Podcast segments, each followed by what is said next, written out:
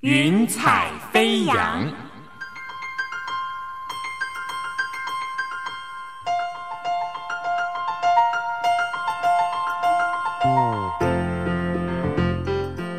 让每一朵云彩的生命牵引着你心灵的飞扬。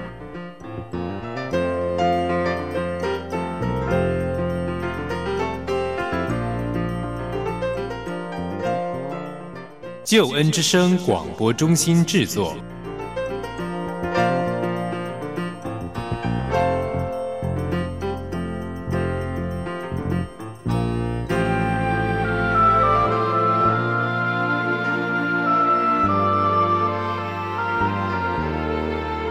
欢迎收听由台湾救恩之声广播中心制作的生命故事集《云彩飞扬》。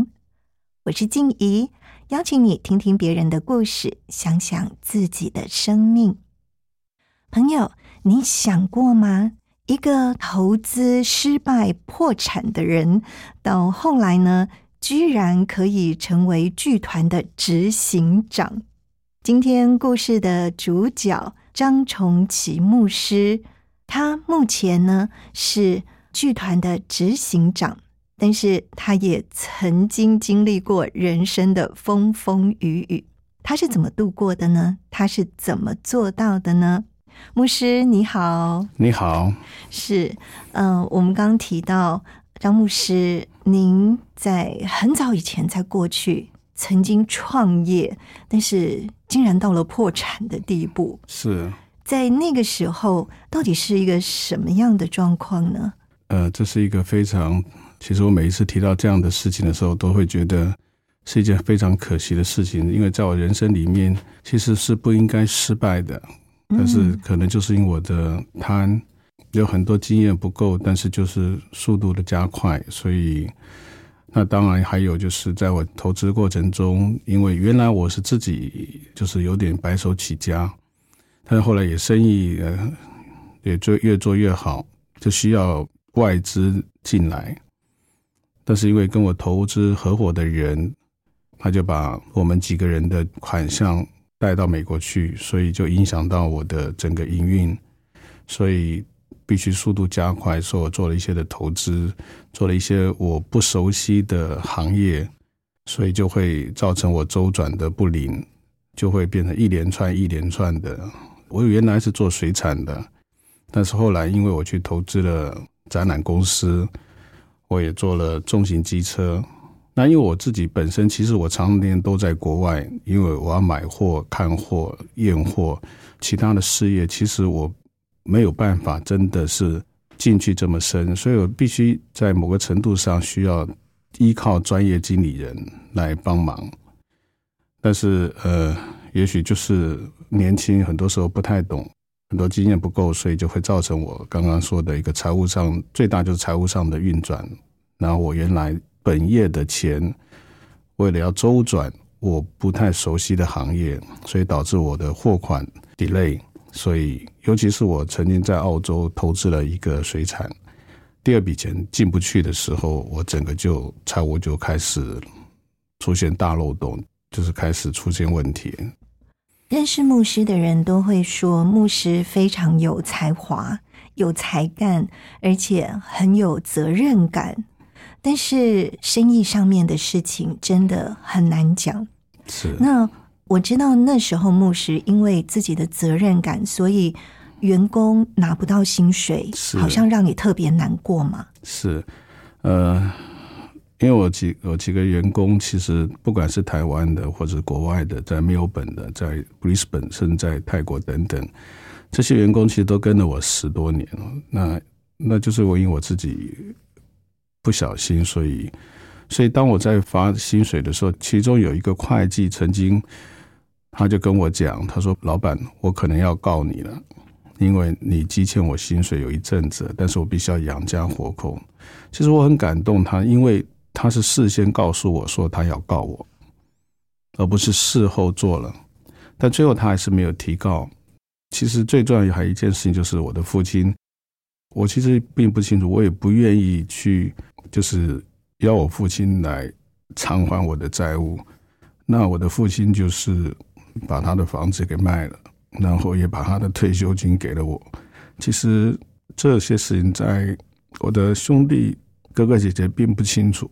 那是因为有一次他骑摩托车，就临时打电话给我，拿了邮局的账号给我，说这里有一笔钱，你去发员工的薪水。所以其实我真的很很感念我的父亲，因为对你的爱，爸爸他做了这样的举动。呃，我的父母亲其实都很爱他的孩子，但是毕竟呃，我发生这么重大的事情，其实已经超乎他的能力范围了。他要去卖房子这些事情，当然多多少应该要去知会我的哥哥姐姐们，但是他是没有去知会。其实我的二姐非常非常生气，她曾经当着我面前说：“你不能再来看爸爸妈妈，如果你要看父母亲，你就登报纸。我必须要登报才能看我的父母亲。”因为其实我当时有一阵子就是因为我破产，所以我的父母亲家里就是。每一天都有黑道的人物在外面把守，就是看看能不能我回到家的时候向我要钱等等。那我的妈妈常常就会打电话跟我讲说：“你不要回来啊，因为外面有人在等。”其实我真的觉得很很抱歉，就是因着自己的不小心，让父母亲这么的担心，在他的晚年生活还遇到这样的问题，甚至因着这个债务的问题，我跟我的弟弟跟弟妹。有非常长的一段时间，非常不好。基本上他是不会叫我这个哥哥，就是把我当成是陌生人。我将近十年多的时间，在我的家里面，几乎有点像是隐形人。所以我其实常常在家里聚餐的时候是不太会出现的，在那段日子里面。不过爸爸妈妈对你的爱。真的好让人感动。嗯嗯嗯，你刚提到说还有黑道在追你，是，那是一个什么样的状况？因为我有些债务欠银行的钱，银行就宣布倒债，但是有些是货款，那货款因为还不了钱，那货款的货主他就会把这钱转嫁到黑道里面去来索款，所以那时候就是因为我的手头边已经就没有钱，所以我就。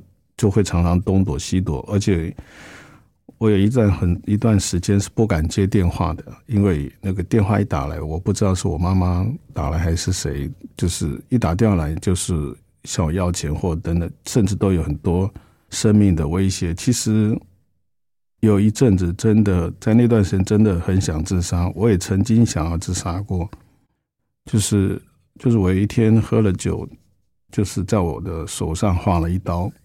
那时候我就打电话给我爸爸妈妈，的爸爸妈妈就叫我赶快来，在他家附近的一个篮球场。那时候是半夜十二点多，我爸爸看到我就握着我的手，说：“你怎那么傻？”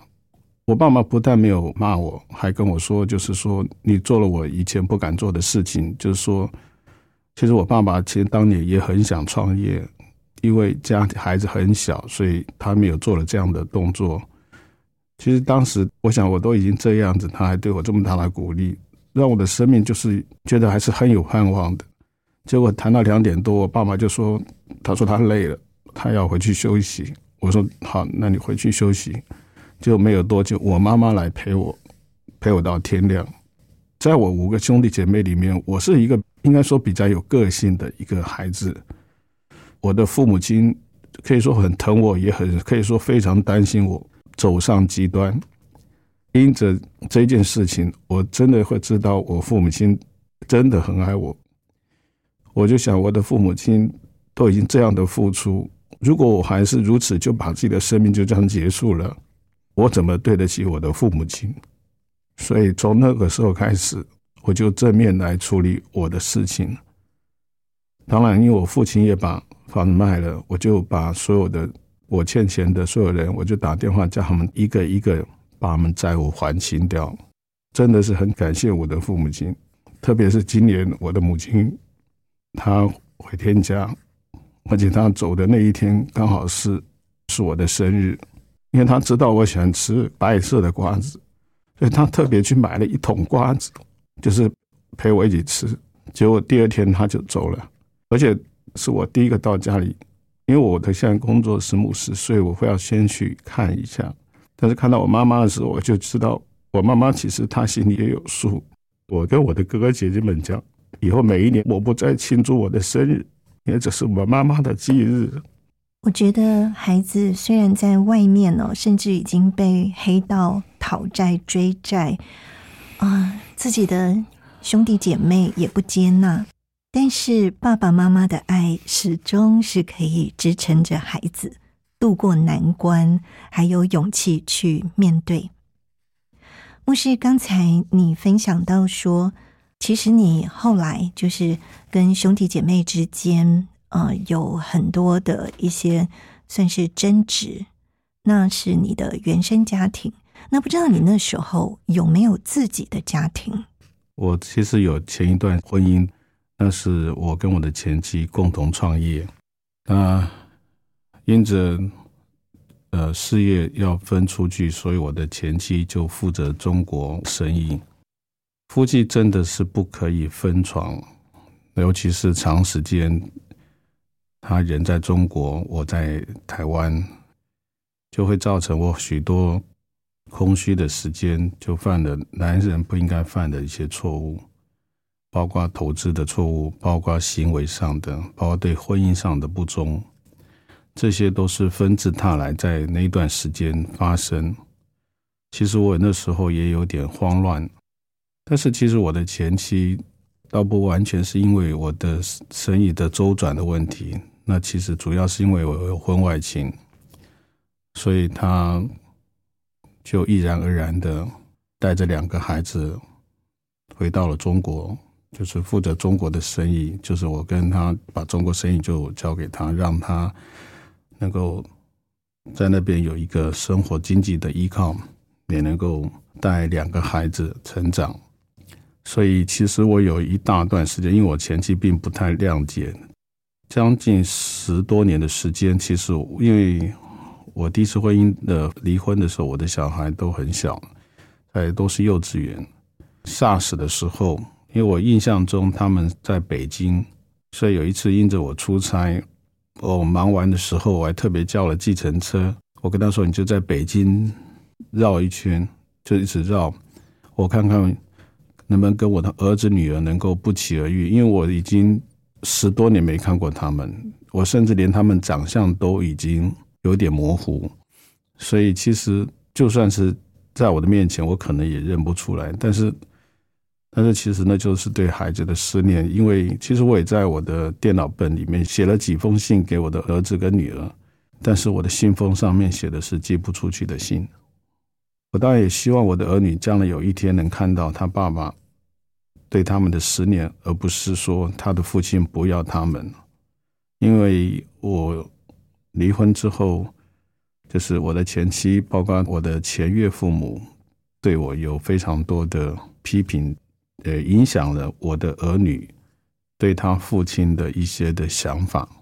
所以那个时候是前妻完全没有跟您联络吗？没有，没有。所以其实这真的是一个很困难的状况哦，因为我们可以体会到，嗯，事实上牧师您是很爱孩子的，嗯，所以很长时间又看不到孩子，还有各方面的压力，嗯，生意上的跟自己原生家庭的，但是我们知道说，其实有一个很大的打击是。有一天半夜，牧师，您接到了医院的电话，因为我父亲后来就生病，就躺了两年到三年的时间。那我有五个兄弟姐妹，在医院的那个，就是我父亲住院的时候，其实就是紧急通知联络人的时候，其实是按照顺序的，就是我的兄弟姐妹按照，因为我我在家我排第四。那我大姐在美国，所以怎么轮流也不应该打电话是打给第一个是我，应该是打给我哥哥或者我的二姐，而不是打给我。那医院就打电话来，就是说我的父亲要拔管。我当时很压抑，我记得是半夜快十二点多的时候，我很压抑，怎么电话会打给我？其实这边有一个小故事穿插，就是我父亲生病这两三年的时间，只要我父亲一住院。我的工作就很自自然然的丢掉了，我不知道为什么，当时我不明白为什么，我后来信主之后，我知道神要我在父亲在医院的时间，我要去陪他。所以，当我父亲在医院打电话给我的时候，而且那个拔管是要我做决定，我爸爸的生命在我一念之间要做决定，那时候真的很痛。我我就在想说，为什么是要我做决定？为什么这决定不是我哥哥、我二姐，甚至是我弟弟？为什么是要我做决定？我当时真的很痛苦，但是不能也不能不决定，因为。医院已经打来，所以我就赶快打电话给我哥哥，因为我哥住桃园，打给我哥哥，打给我弟弟，打给我姐姐、二姐，大家赶快到医院里面，因为我父亲已经拔管，所以赶快去看我爸爸最后一面。这我一路上一路上一直哭，我不知道这是怎么回事，为什么是我？所以当我兄弟姐妹到医院的时候，看着父亲的时候。因为我们父亲真的是非常爱我们这几个孩子。其实我的父亲不只是在台湾，其实在中国，他还有一个家庭。我们因着我的父亲对两家都很好，所以其实我们台湾的家庭跟中国大陆的家庭，我们兄弟姐妹都非常的好。因为我父亲真的是做了一个非常好的榜样的父亲。所以刚刚提到说，我的孩子这十多年没有在我身边的时候，我就非常难过。因为我也很想做一个很好榜样的父亲，可是，在当时我并没有做得到，这也是我这一生非常遗憾的一件事情。因为孩子的成长时间过了就是过了，所以在事后我跟我的孩子见面的时候，我第一件事情就是跟他们说对不起。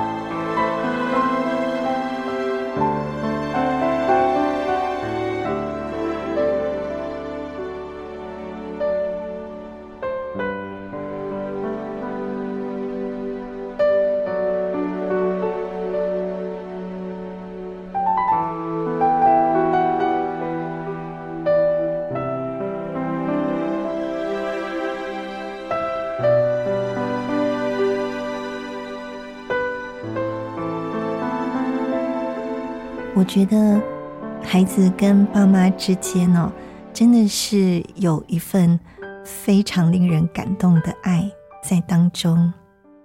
那我也想到，在您父亲病危的时候，其实那时候你心里是不是还有一种觉得自己对不起父亲的感觉？我的父亲当然，因为天底下的父母亲都是爱孩子的，我父亲对我。的爱不是只是因为我是他的儿子，特别在我的生命、我的工作、我的我的家庭出现大的问题的时候，他对我的帮助，他对我直接帮助。其实我从来没有去要求我的父母亲帮助我什么。其实当年我会做生意的原因，也是希望让我的父母亲生活过得很好，但是我没有做到，所以我觉得已经很亏欠他们了。但是我的父母亲还愿意来帮助我。我其实我事后才知道，当时我的父母亲其实是有问过我的哥哥姐姐们。当时他们当每一个家庭的经济状况有限，因为毕竟负债是一笔很大的一个窟窿，所以其实当时我的兄弟姐妹其实是建议我的父母亲放弃。事后我知道的时候，我个人的感念，我的父母亲。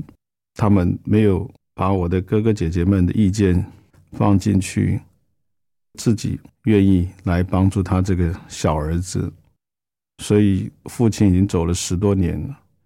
但是只要一提到我的父亲，那个思念是永远放在心里面的。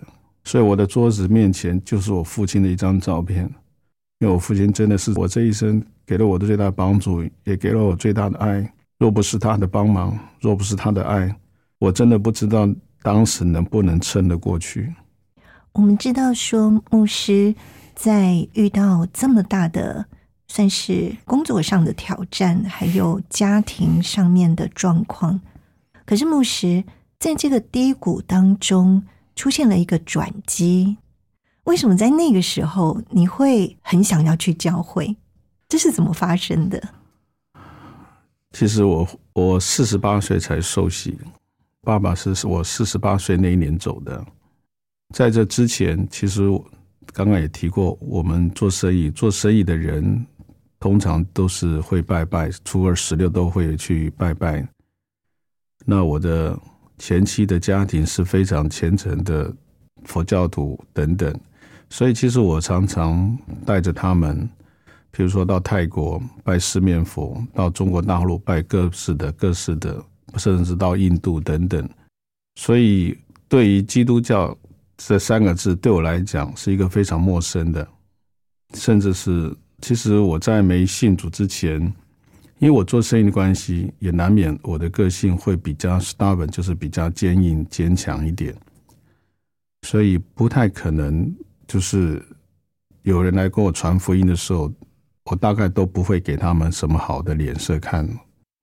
我父亲走的那一天，我就在我的那时候是 Skype 上面写了一些话，是说我对我父亲的思念，结果。我过去的一个朋友，那这个朋友曾经想要跟我一起合伙，而且这个朋友我们一起共事过，结果我们之间有一些的争执裂痕，然后我们的彰化的总公司就打电话给我叫我离职，我就想说，我跟他之间应该是不太会有瓜葛，而且因为我们是好朋友，所以他们家也当然去过，他们家因到的会拆工嘛，我当天的早上。送我的太太去公司上班，我在路上居然说我今天想要找一间教堂去祷告。我的太太她就告诉我，她不置可否，因为她觉得我只是在开玩笑，她没办法相信我怎么会讲这句话。我的太太是第二代基督徒，他跟我传福音非常多年，但是我都是拒绝的。可是到了那天下午四点多的时候，居然就是这位朋友打电话给我，安慰我一些话，说希望邀我去教会。我就会觉得很奇怪，就是我早上才，因为我这辈子第一次讲，说我自己要去教会，要去祷告，结果神就派了一个是我应该是这辈子不会再见面的人，而且应当的差工嘛，怎么会是他打电话给我要我去教会？这个我真的让我觉得很很难以相信。但那时候因为我父亲刚走，说要做头七、二七、三七等等，我就说就是第一个礼拜天，我也就答应去，因为我讲出来了嘛，我就要去。我就到了那个教会，结果那个诗歌一放下来的时候，我整个人就崩溃了，整个心、整个灵、整个就是不知所否。所以他们诗歌唱到一半，我就出去了。我说我听不下去，因为我受不了。然后后来我还是进去了。这对我来讲，这是我人生中一个非常很大的一个，我不知道如何说是非常大的一个转变。我也不知道为什么，我跟他说，那我父亲办完七七的时候，我就来教会。我事后想，我是真的不知道我自己怎么会讲这句话，因为我的太太就是现在的太太，她认识我的时候，我还不是基督徒。那因为我常常出差出国外，一去就是一个月甚至更长，所以她每个礼拜天，这也是事后我才知道，她每个礼拜天都去祷告。而且其实我那时候像台北的行天宫，我常去行天宫，在那时候我还特别把她拉进去，我说那时候她是我女朋友，我说你如果你爱我，你就要跟着我进去。我现在真的觉得，每次想到这一点，我都该要跟神忏悔，我为什么要做这样的事情？所以这是一个很经历，就是神，神是一个很幽默而且很有意思的。我这么抗拒神，我周遭的朋友、亲朋好友要跟我传福音。我我记得我父亲在生前的时候，有一个马大哥，他每个礼拜天都来到我们家要传福音。我爸爸就说：“你们赶快走，有人要来传福音了。”所以，我真的觉得这是一个非常有奇遇。所以，神真的是做奇妙大事的神，他在你意想不到的时候，他就来安慰你。也因着那一次去了。教会之后，我的生命真的做了一个非常非常大的翻转，直到现在还在祝福当中。感谢神。牧师，您觉得自己的生命被改变最大的地方是哪里？我做生意的时候，自己当老板，所以我的个性是非常的刚强。那我是一个很容易发脾气的人，甚至其实在我第一次的婚姻时候，我是会摔桌子的。我的前妻跟我说话，如果我听的不太高兴，我的杯子就飞过去了。我是这样的一个非常比较现代人讲说有一点点暴力倾向的这样的一个人。那第二个是因着做生意，其实我很主观，所以在我现在这太太在认识我的时候，其实她真的很辛苦，在我的旁边陪伴我，也忍受了我非常多的不好的脾气。其实真的是神改变了我。我记得有一次受洗之后，真正让我改变的是一件事情。我彻底改变的是一件事情。我是一个非常喜欢打麻将的人，而且我非常会打麻将。因为做生意难免会打，所以从从台湾打到国外去，我的牌友就是只要一贴到我的电话，几乎是几乎是不敢跟我打麻将，因为我实在是。牌技太好，可是呢，当我受洗之后，我每一次去打麻将，我口袋里有多少钱就输得光光一干二净，一毛钱也不剩。连续，我想说，大概这次手气不好吧，所以我就停了两个月。其实我是每一个礼拜都会去打麻将的人。后来说好，那我就停两个礼拜，看看会不会好转一点。结果第二个礼拜、第三个礼拜再去打的时候。我口袋我的钱其实都是带上万块去打的，还是输的精光。我说好，这一次再久一点，我一个月之后再去打。结果一个月之后还是一样，我就知道神的儿女他必管教。感谢神，因着这件事情，我从那一次开始到现在，我就不再打麻将。我知道我的人生神在做管教了。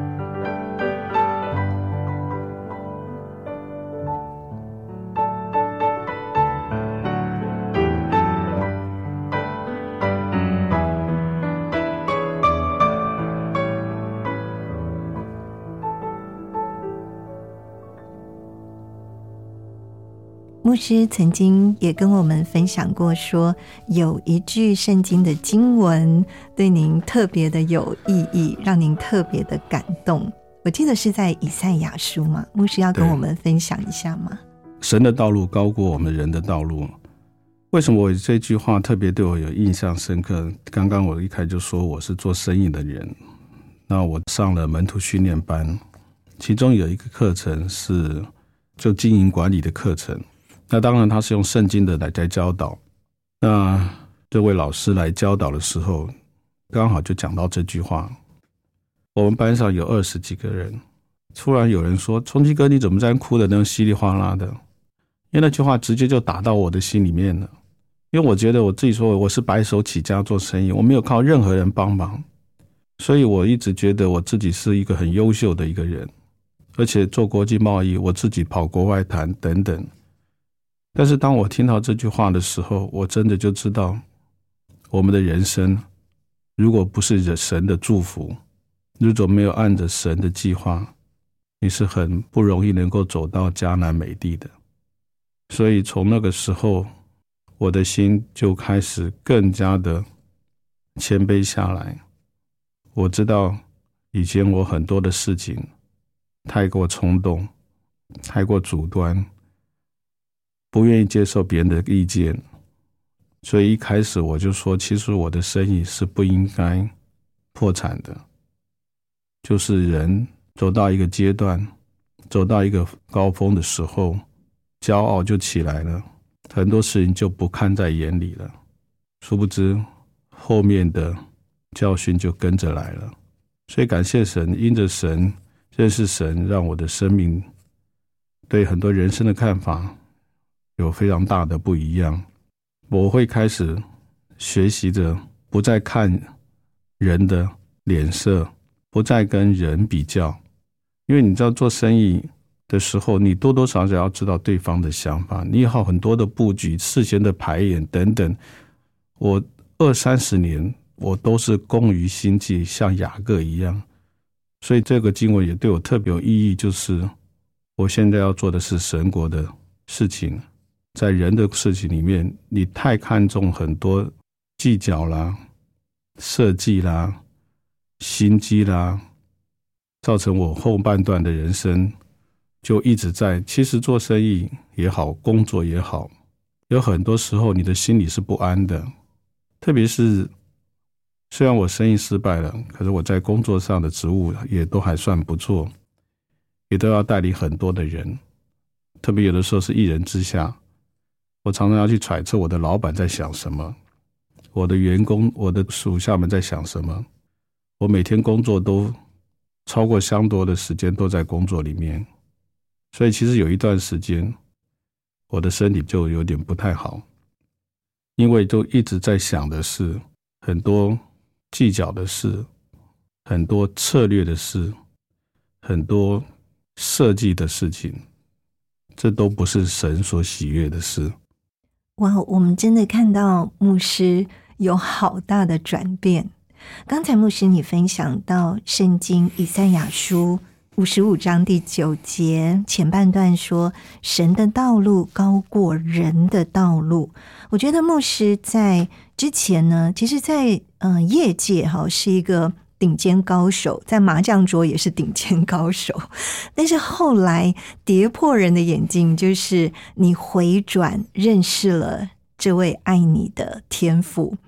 你成为了牧师，这已经让很多人跌破眼镜。但是更让人跌破眼镜的是，牧师不会说台语，或是说会说，但是不愣登的。对，可是你竟然加入了歌仔戏的这个剧团，这个到底很多人在想说，这怎么回事啊？牧师发生什么事？感谢神，其实这也是非常奇妙的安排哦。我刚刚有说，我一开始做生意做的是水产，水产是一个非常 local 的生意，所以对，尤其做台湾内销生意。那我在二十岁以前退伍之前，因为我父亲是中国大陆来的老兵，山东人，所以在我们家不会讲台语。那因为工作生意关系，所以我开始学台语，所以就是硬着头皮讲台语，呃。那纯粹只是在生意上的语言，私生活中我是不会讲台语的。那我们现在的团长，就是我们之间有一个共同的课程。那他知道我原来在四林洋堂是做摄影童工，他就有一个画面，看到我在拿着摄影机的画面，就有一天就打电话给我说要跟我聊聊。我就在想，一般好久不见的朋友，要么就是在聊直销。要么就是谈保险，我就在想你要跟我谈什么？但是我想大家都好朋友嘛，所以我祷告之后就好吧，就去聊一聊。我真的没有想到他是要我接他们剧团的执行长，我就说。我讲打一龙我练凳啊，你还叫我唱歌仔戏，好奇妙。对，那其实我两个姐姐是复兴剧校的，所以我对国剧是还有点印象，但是对台语又加上歌仔戏，这个在我的生命中、生活中是不太可，是非常根本就不可能发生的事情。所以那一天我就回去之后，我也没有跟我们团长说答应 promise，我说我回去祷告。那因着这样子，我就去。就走到前面的时候，前面已经有一间教会，那个教会的牧师其实是当时我念神学院的，我们呃念神学院所要有两个牧长推荐，那刚好就是这个牧师，基本上就是我想要去跟这位牧师说谢谢，但是我印象中这个牧师应该在香港，因为他是香港人，可是很奇怪的就是我的车是在右边，我明明叫要往右边，我的心里面也想右边，可是一过马路之后，我居然直走。我也不知道为什么就直走了，走到他的教会，跟他牧师说谢谢，他刚好也都在。那我就跟他说谢谢啊，等等，就我也把这件事跟他讲，他就说我们去祷告一下。然后这位姐妹，就是跟他一起祷告的那位姐妹，就事后邀我去那个教会接他们教会，所以我就会开始觉得。这一连串都是神的带领，包括我到神学院，因为都在新庄，所以我祷告之后就觉得这都是神的带领，所以不到一个礼拜，我就打电话给我们团长，跟他说：“好，我来接这个执行长的这样的职分。”感谢神，其实这五六年来，我跟团长跟团员们相处都还不错，都蛮好的。那因为我们是做福音布道的事工。所以也需要非常多的属灵的祷告，所以感谢神这几年来，从我们只有几个剧团，只有几个人，到现在发展的，我知道好像五六十个人以上。神也非常祝福我们恩友剧团，让我们真的是从十几场到现在一年有上百场的这样的服饰。所以神所祝福的事情，我们只要做对，神一定会祝福我们。不只是这些事情，包括人力物力，他都会来。祝福我们，所以感谢神，我也真的很感谢团长邀我能够加入这个剧团，让我因着这个剧团，我的人生就走向了另外一个部分。其实当时我并没有要当牧师的，因为这个根本也不是我人生的规划当中。所以感谢神，就是因着我们团长，呃，跟他一起上课的时候，我也没有想到是要去当这个牧师，但是因着团长。我们正逢上那堂课，也那因为那个堂课认识的帮我签名的那位牧师，让我能够念了神学院，然后到现在，所以这一路向来回转回来，数算神的恩典，真的是满满神的祝福在里面。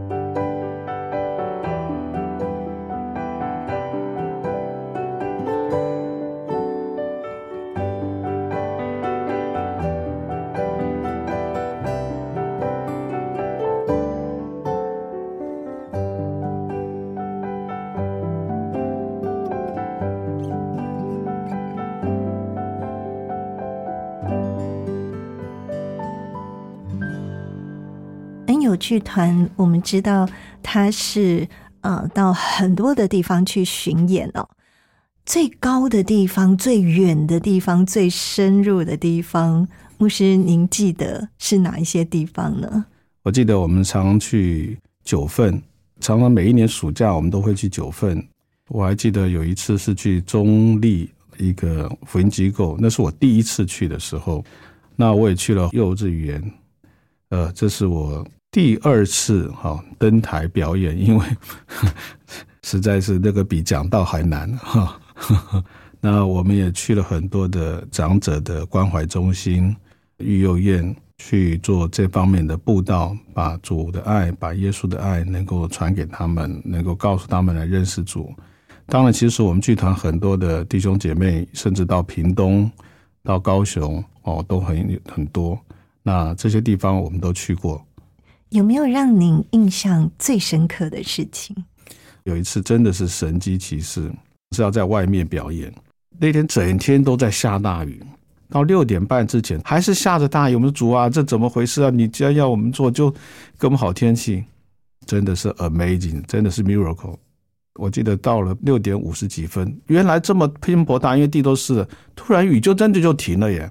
从七点开始到九点这段时间，真的一滴雨都没下，我们就在户外表演，哇，真的挤得满满满。我们真的就看到，在神没有难成的事情，只要是合神心意的事情，神一定会祝福。这个是真的是我印象最深刻的一次，感谢神，好奇妙。忽然想到第一次我登台表演的时候，因为我没有想到我会去表演哈，是在一个一个社区。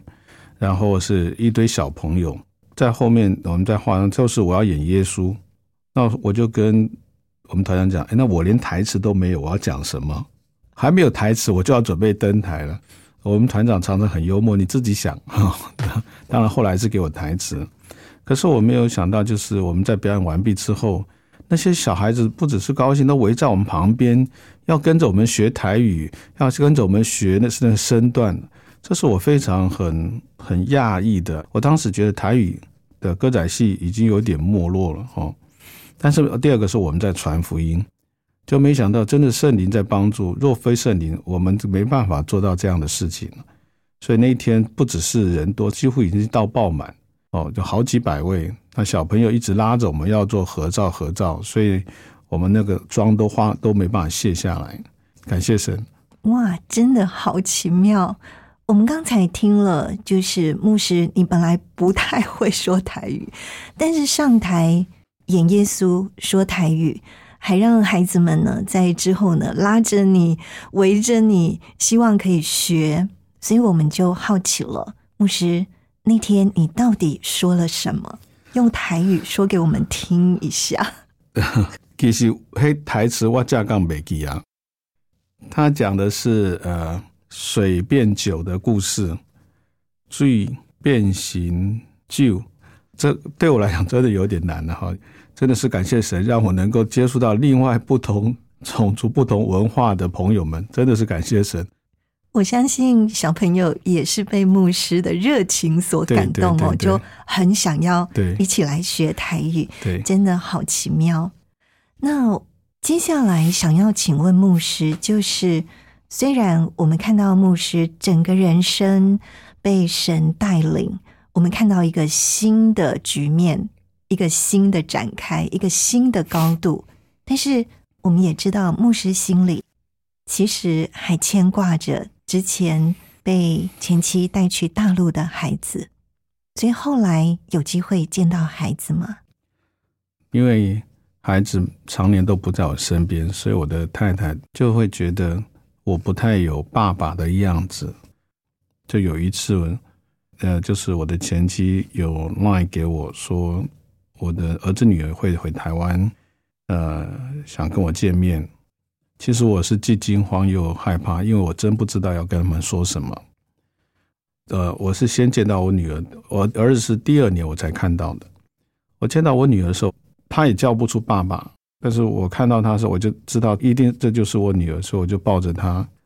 我对我的儿子女儿，只要见面，我一定是先抱着他们。其实我知道我女儿那一年来的时候，她有很多的是在看她这个父亲是不是很爱这个女儿，所以因着跟女儿的一段时间相处，其实相处时间并不长，就是因为就是短暂时间就见多久，他就回中国大陆去。第二年，我的儿子也一起来。有一次，就是我带着他们回到我自己住家，我就把我的电脑打开来，让他们看到我写的信，然后告诉他们一个很大的理由，就是其实当年我不是不要你们，而是我跟你妈妈谈好，就是我不要，因为跟妈妈分开了，已经是不是很好的示范，那我不希望孩子。一个谁带，一个谁带。我希望孩子是住在一起，两孩子是在一起的。所以我就跟你妈妈说，要么两个孩子都是我自己带，要么两个孩子你带，由你来选择。叫你妈妈选择是两个孩子都她带，我就好没有问题。这十多年来，我也不做任何解释，说父亲怎么样怎么样，为什么没有带孩子，没有什么等等等。我有一个很大一个坚持的原则，是我不会在孩子面前去说妈妈的状况。所以因着这样的一个相处，然后有一次我记得，我只要出去谈话或者演讲或者教课，我都会带着我的，只要我儿子女儿其中有空，我都会带着他。有一次我记得我到福大去做专题的演讲，结束之后，他们就给了我一份谢礼，我就把这谢礼退还给学校。后来到车上的时候，我儿子就跟我讲：“爸爸，你你不是也需要钱吗？为什么把这笔钱退还给人家？”我说：“爸爸的工作不是来赚这笔钱，妈妈是来教育或者给这些的硕士生，给他们一些未来要进入社会中一些的经验的分享。其实我主要的目的是要做一个示范给我的孩子看，是取财有道，因为我们。”见面的时间并不多，我希望让孩子知道，在处理财务上要一个明确的观念，不该拿的钱就不要拿，因为时间不多，相处不多，所以我常常觉得那个身教大过于言教。那我对我的孩子这几年来，我对他们都像，因为时间太长，所以我也不会有。父亲的威严，因为其实我的父母亲对我也是非常爱。其实我们家五个孩子，只有我，我妈妈以前打电话给我，她常说：“你现在在哪里？”我常跟我妈讲说：“我在你心里。”也就是说，我是我的五个孩子里面最调皮的那一位，所以我的父母亲对我也特别的疼爱。同样的，我对我的孩子也是用这样的方式来相处。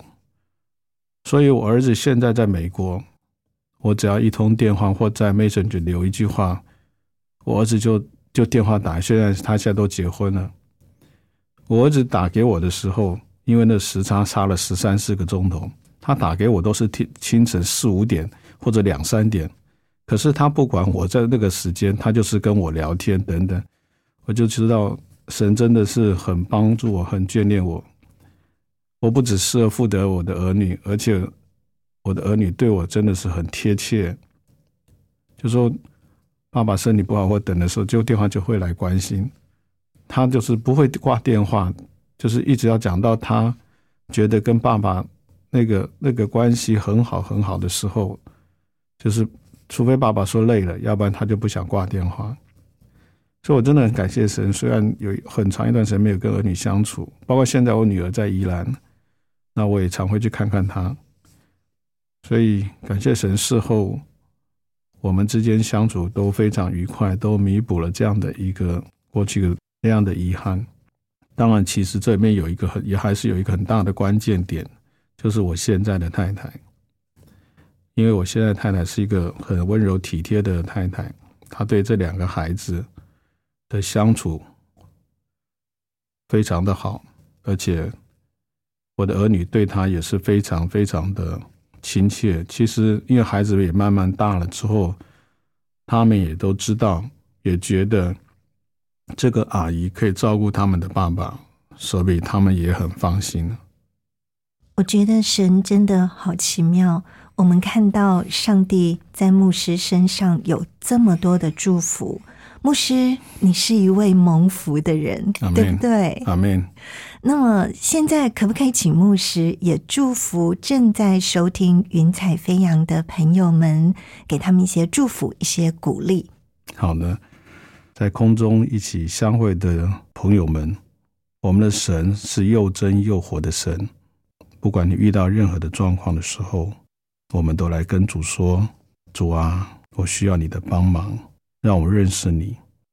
我自己人生的经验、人生的经历。”因着认识神、蒙神的祝福而得到翻转。重点不是财富的翻转，重点是家庭的和谐、家庭的回来。重点是牧师曾经失去的，就像约伯一样，都得到加倍的祝福。主的爱是无私的，是无尽的。愿现在在空中一起相会的朋友们，把我们的所托都交给主。他是愿意听的，他每一天都在聆听你要跟他说的话，这是神给我们的祝福。感谢赞美主，愿荣耀都归在宝座上的主。阿门。哇，好棒的祝福！今天非常谢谢张崇奇牧师，牧师谢谢你。不客气，应该的。感谢赞美主。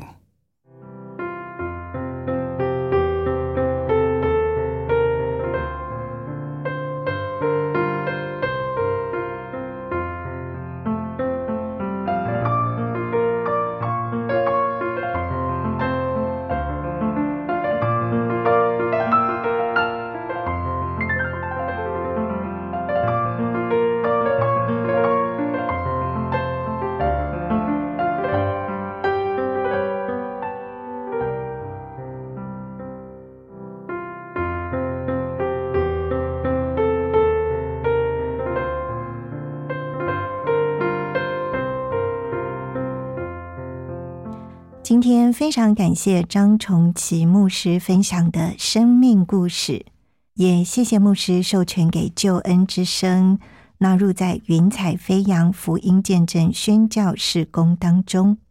朋友，如果你有感动，想更多了解基督信仰，推荐你可以参加救恩圣经函授课程，让圣经老师帮助你。透过函授，使你能够更多的认识圣经真理。如果想要参加救恩圣经函授课程，电话请拨零二二七五四一一四四零二二七五四一一四四，或者是写信到台北邮政四十四至八十号信箱，台北邮政。四十四至八十号信箱，你可以注明“云彩飞扬”节目静怡收。云彩飞扬在救恩之声的官网、APP、各大 Podcast 平台都有播出，邀请朋友持续的收听支持，并且也请多多的将云彩飞扬生命故事见证分享出去。让更多人听见好故事，因为你的分享使更多人得到祝福。金怡在这里祝福你喜乐平安，云彩飞扬，期待下次再见。我是空谷的回忆，四处寻找我的心，万片溪水我心依然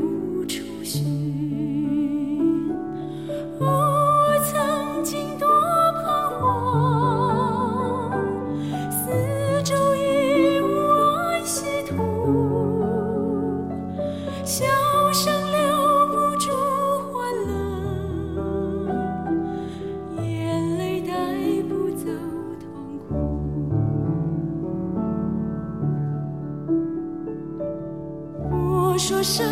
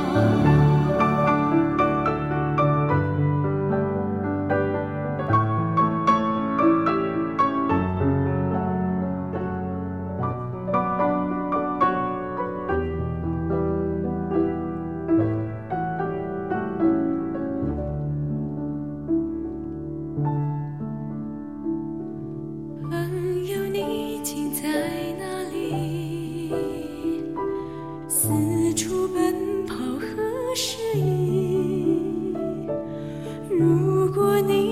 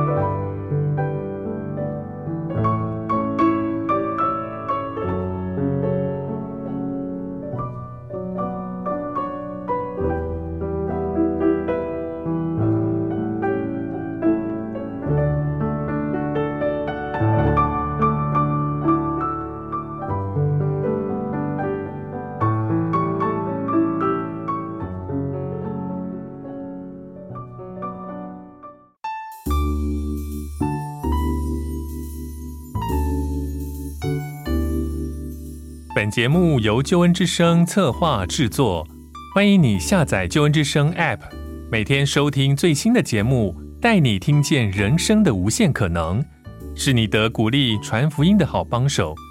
立即使用救恩之声 App，为自己、为别人领受上帝的救恩之声。